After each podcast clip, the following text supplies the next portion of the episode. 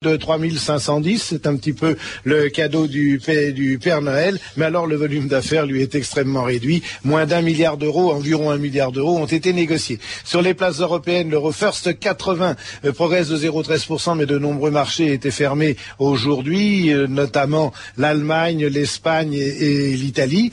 A signalé que le dollar, euh, pour l'instant, est en baisse à 1,2410 pour un euro, c'est-à-dire que l'euro gagne 0,15% par rapport à la monnaie américaine. Je vous rappelle le cas plus 0,29% et depuis le début de l'année, une progression de 14,57% à la Bourse de Paris pour France Inter. Jean-Pierre Gaillard. La bourse en temps réel, tous les cours, les indices et les marchés sur votre Minitel 3615 France Inter, rubrique bourse, 35 centimes d'euros la minute ou sur votre téléphone au 0892 68 10 33, 34 centimes d'euros la minute. Enfin, les courses à Vincennes, arrivée provisoire de la première qui servait de support au Quintet Plus, un nom partant le 12, premier le 10, deuxième le 6, troisième l'As, quatrième le 9, cinquième le 3, je répète le 10, le 6, l'As, le 9 et le 3. Vous écoutez France Inter, 14h04 minutes et c'est tout de suite Patrice Gélinet pour 2000 ans d'histoire. Bonjour, aujourd'hui en ce jour de réveillon, une histoire de circonstance, le foie gras.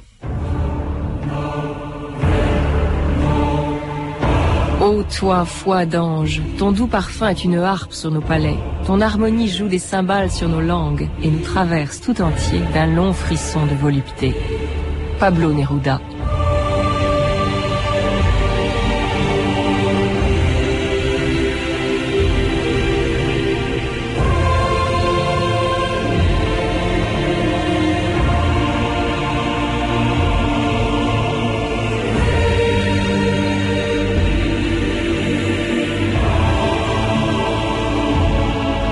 2000 ans d'histoire.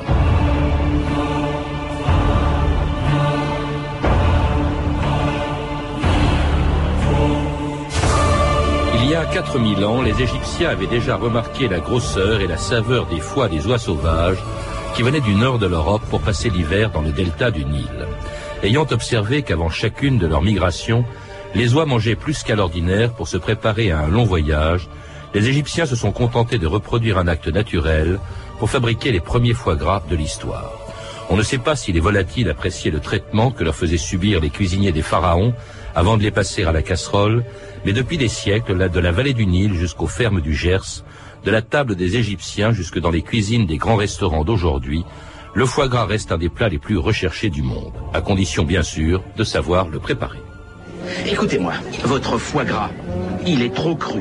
Et ce foie gras est poché à merveille, 25 minutes au four, à 140 degrés, température de l'eau 80 degrés, ni trop court, ni trop long. Il y a justement ce teint rose qu'il doit avoir comme il faut. Ce foie gras est cuit à la française.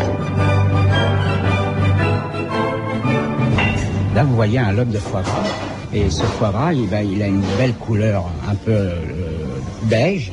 Et un, foie gras, pour qu'il soit très bon, il faut qu'il soit entre 4 et 500 grammes maximum. Parce que ensuite, s'il est trop gros, c'est que la bête a été trop gavée.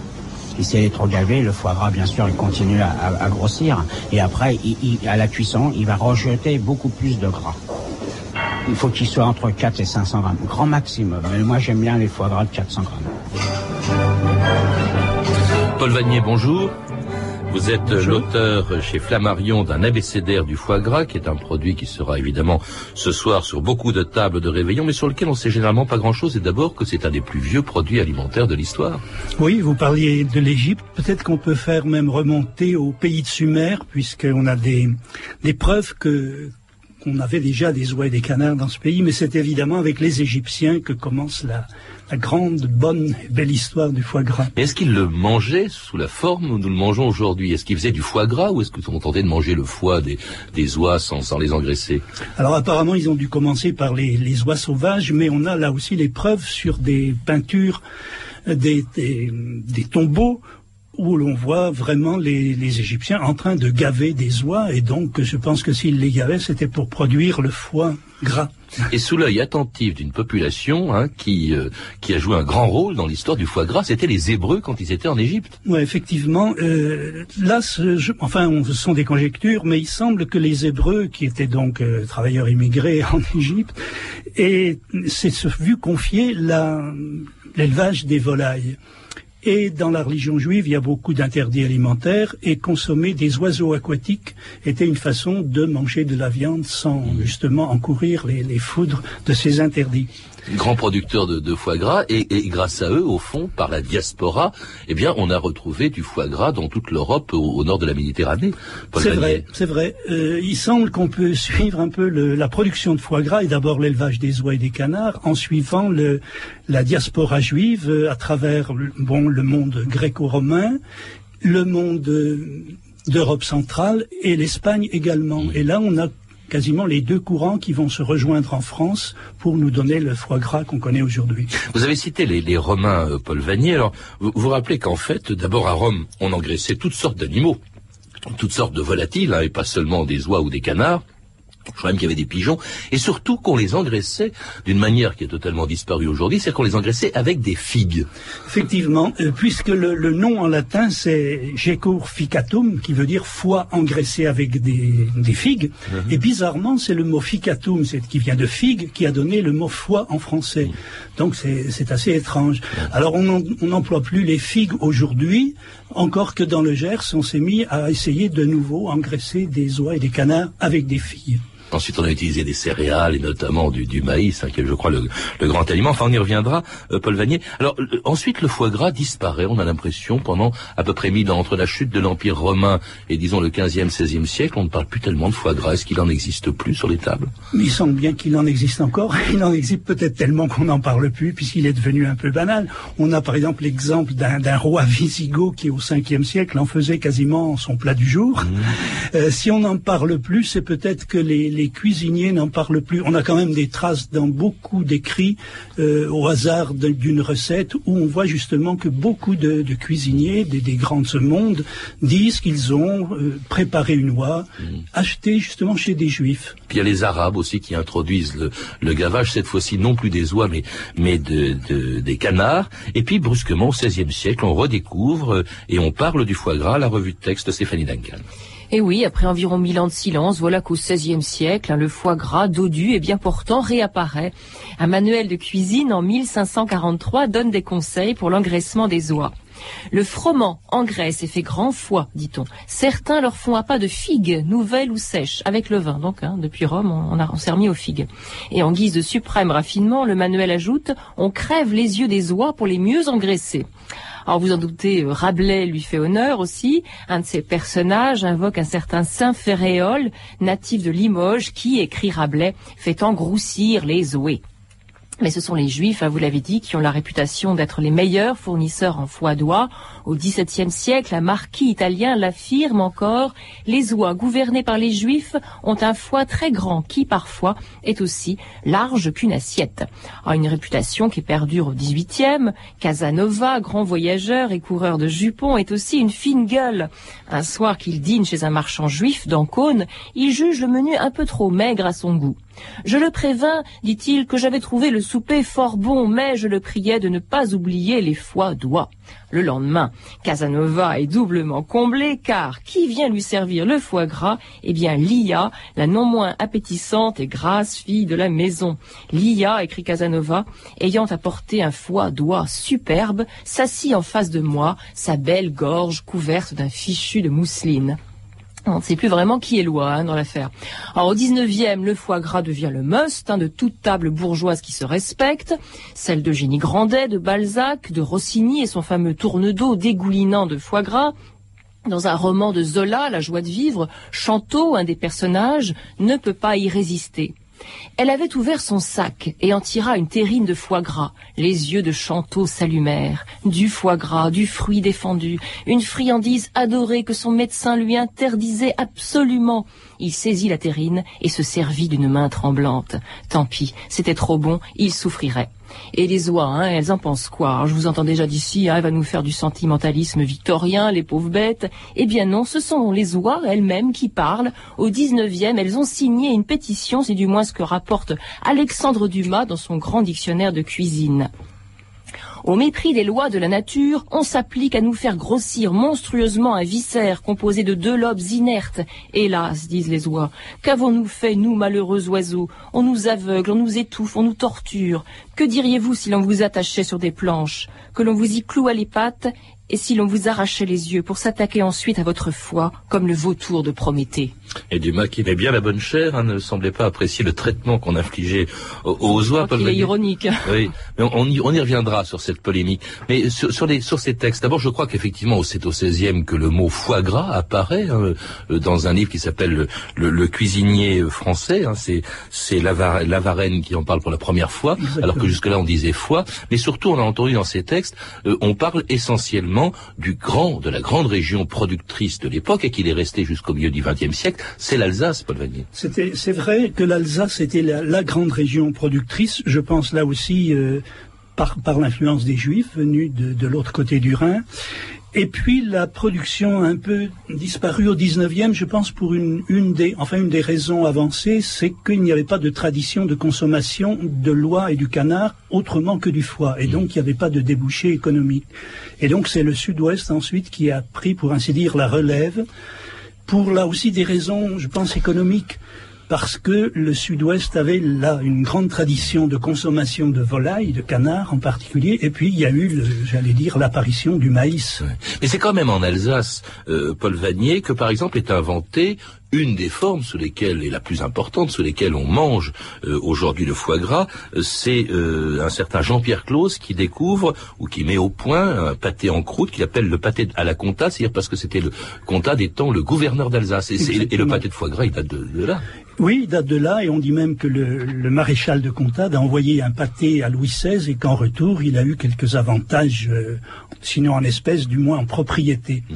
Et puis, il y a eu une, union, là aussi, on peut dire, entre Sud-Ouest et Puisque le, cuisinier, cette fois du, gouverneur du Parlement de Bordeaux, du président du Parlement de Bordeaux, a envoyé, est venu s'installer après la Révolution à Strasbourg et apporter sa façon à lui de traiter le foie gras, en particulier avec les truffes. Et donc là, on a l'union des deux régions, si l'on peut dire. Des régions dont, la, dont le, sud-ouest, hein, l'Alsace ayant décliné depuis, le sud-ouest est devenu la première euh, région productrice de France et même du monde, puisque la France est la première productrice, le premier pays producteur de foie gras.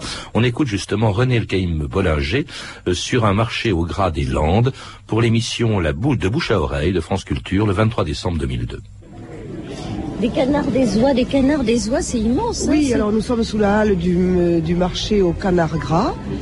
Euh, qui précède le marché au foie gras. Et là, euh, regardez ce spectacle, vous avez une mer de canards euh, tous alignés. Euh, ils sont tous allongés comme ça sur des tables. Tous alignés sur des tables blanches, les uns à côté des autres. Alors il y a des canards euh, mulards, des canards de barbarie, il y a sûrement des oies aussi. Et c'est assez impressionnant, c'est très impressionnant. Mais il y en a combien on peut, Je sais pas des. Alors peut-être des plusieurs milliers, plusieurs milliers de canards, plusieurs milliers de canards gras. Les coups pendent comme ça, bien enveloppés dans un, dans un papier blanc. En coiffe de dentelle, un parapluie sous l'aile. Elle était la plus belle des fermes d'Ottawa. Mes filles nostalgiques d'un canard de musique, la danse magnifique des tropiques l'attira. Et la canne du Canada s'en alla à faire le rio de la Plata pour apprendre la samba. Elle dansait la polka, la java, la mazurka, mais voulait aller là-bas pour apprendre la samba. Comme c'était toute une affaire qu'un voyage aussi lointain, par orgueil notre commère le criait sur les tatouins, coin coin coin coin, coin coin coin coin, avec tous les canards du coin. En voyage elle attrapa la pépine, la malaria, le mal de mer à Cuba, mais rien ne la refuta. Du côté de la Guyane, elle fit une maladie de foie et resta six mois en panne, mais criait sur tous les toits. Moi j'aime mieux ça, moi j'aime mieux ça que finir mes jours en foie gras. Vous êtes sur France Inter, 2000 ans d'histoire, aujourd'hui le foie gras. Et c'était Maurice Chevalier, la canne du Canada, hein, la canne qui se garde bien. Paul Vanier, vous l'avez remarqué, de passer par les Landes, hein, qui sont devenues, et le sud-ouest de la France, pour pas finir en foie gras. Vous, vous disiez tout à l'heure que si le sud-ouest est devenu la première région productrice de France, et les Landes, le premier département euh, producteur de, de foie gras, c'est c'est d'abord à cause du maïs. Le maïs qui est venu remplacer le, le millet, qui était la, la céréale employée jusque-là. Le maïs est arrivé donc euh, avec Christophe Colomb.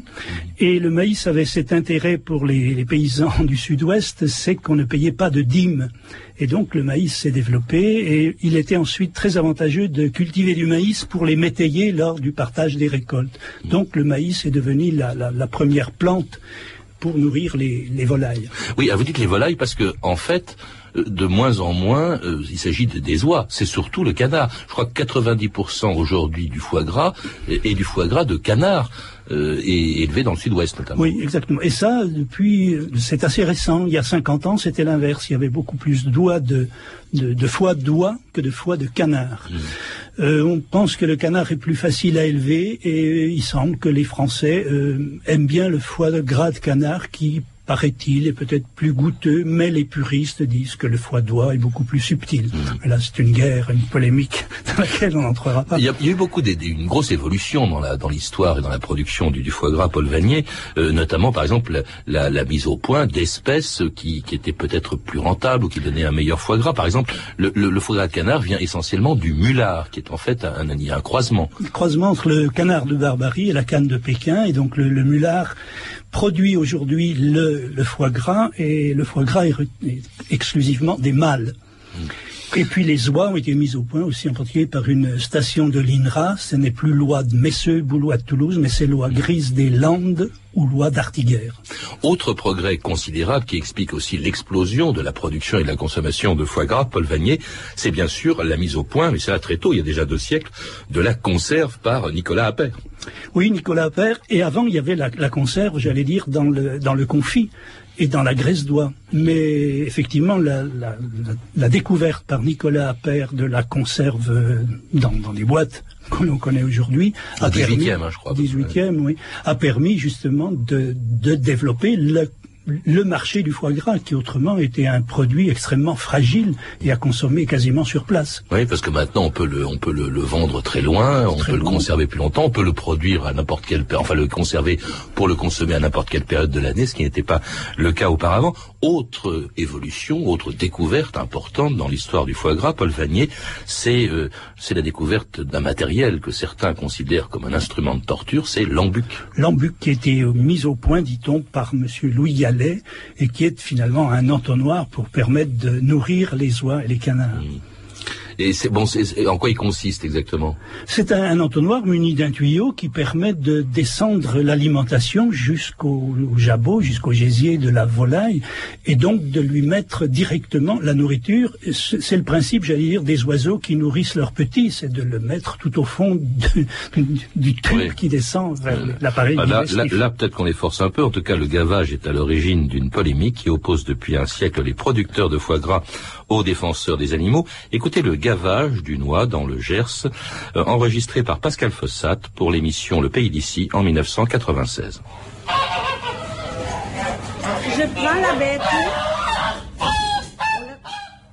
on la serre entre les jambes, entre les pieds, on prend l'embuc et on le met dans le bec. On met le maïs avec de l'eau, on met la machine en route et on tasse. On fait descendre. Et il faut tasser, c'est important, pour faire le jabot de l'oie. Parce que l'oie ne fait du foin qu'à un certain stade. Il faut arriver tous les matins et soirs en tassant le maïs, on dilate le jabot de la bête et à un moment donné, quand on arrive à lui mettre environ autour de 900 grammes de maïs, ça veut dire qu'à ce moment-là, ce petit plus, le 1, 2 grammes de plus, c'est ça qui fait le foie. Parce que jusqu'à ce stade, elle ne fait que de la graisse.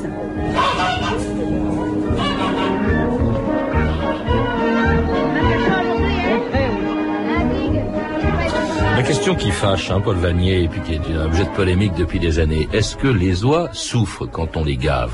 C'est ce que c'est ce qu'affirment beaucoup de gens. Oui, alors là, évidemment, il est bien difficile de répondre à la place de, la bestiole oui, elle-même. Là, on les a entendues, elles n'avaient pas l'air d'accord. Hein. Elles n'avaient pas l'air d'accord. Vous savez, même quand elles sont d'accord, le, le, cri de loi n'est pas très agréable, il faut dire. Bon, ce qu'on peut dire, c'est d'une part que le, le, gavage dure de 2 à 4, 6 secondes, deux fois par jour. Euh, ce qu'il faut dire aussi, euh, c'est que les oies et les canards qui sont gavés euh, accourent lorsque le gaveur, ah la oui personne, oui, donc si elles étaient très très malades ou très souffrantes, je pense qu'elles se sauveraient. D'autre part, il y a eu quand même toute une série d'études depuis déjà pas mal d'années par des stations de l'INRA qui ont mesuré aussi bien le comportement des animaux que les réactions physiologiques. Et donc là, on est arrivé aux conclusions, j'allais dire scientifiques. On est bien obligé d'en tenir compte puisqu'on n'a que ce barème. Le reste, c'est une question, j'allais dire, de, de sentiment, sinon de sentimentalité. C'est que le, stress provoqué par le gavage est moins important que le stress provoqué, par exemple, par la capture de l'animal lui-même pour le soigner ou pour le, pour le rentrer. Et qu'au bout de deux jours, toute, toute manifestation de stress a disparu. Voilà ce qu'on peut dire. En plus, le gavage ne touche à aucun organe euh, digestif. C'est simplement faire accepter, je, je, dis bien accepter, parce que si l'animal le refuse, vous, ne, vous ne gaverez pas. ça, c'est ce que disent les producteurs, et on les comprend, mais oui. bon, euh, à vrai dire, c'est ce que vous disiez, on n'a on a pas l'avis des oies là-dedans, hein, ou des canards. Non, non, bien sûr, bien sûr. Alors, au, autre sujet de polémique, on dit souvent qu'en forçant, parce que c'est un peu l'alimentation forcée, qu'en forçant les oies ou les canards à manger, on fabrique un foie malade.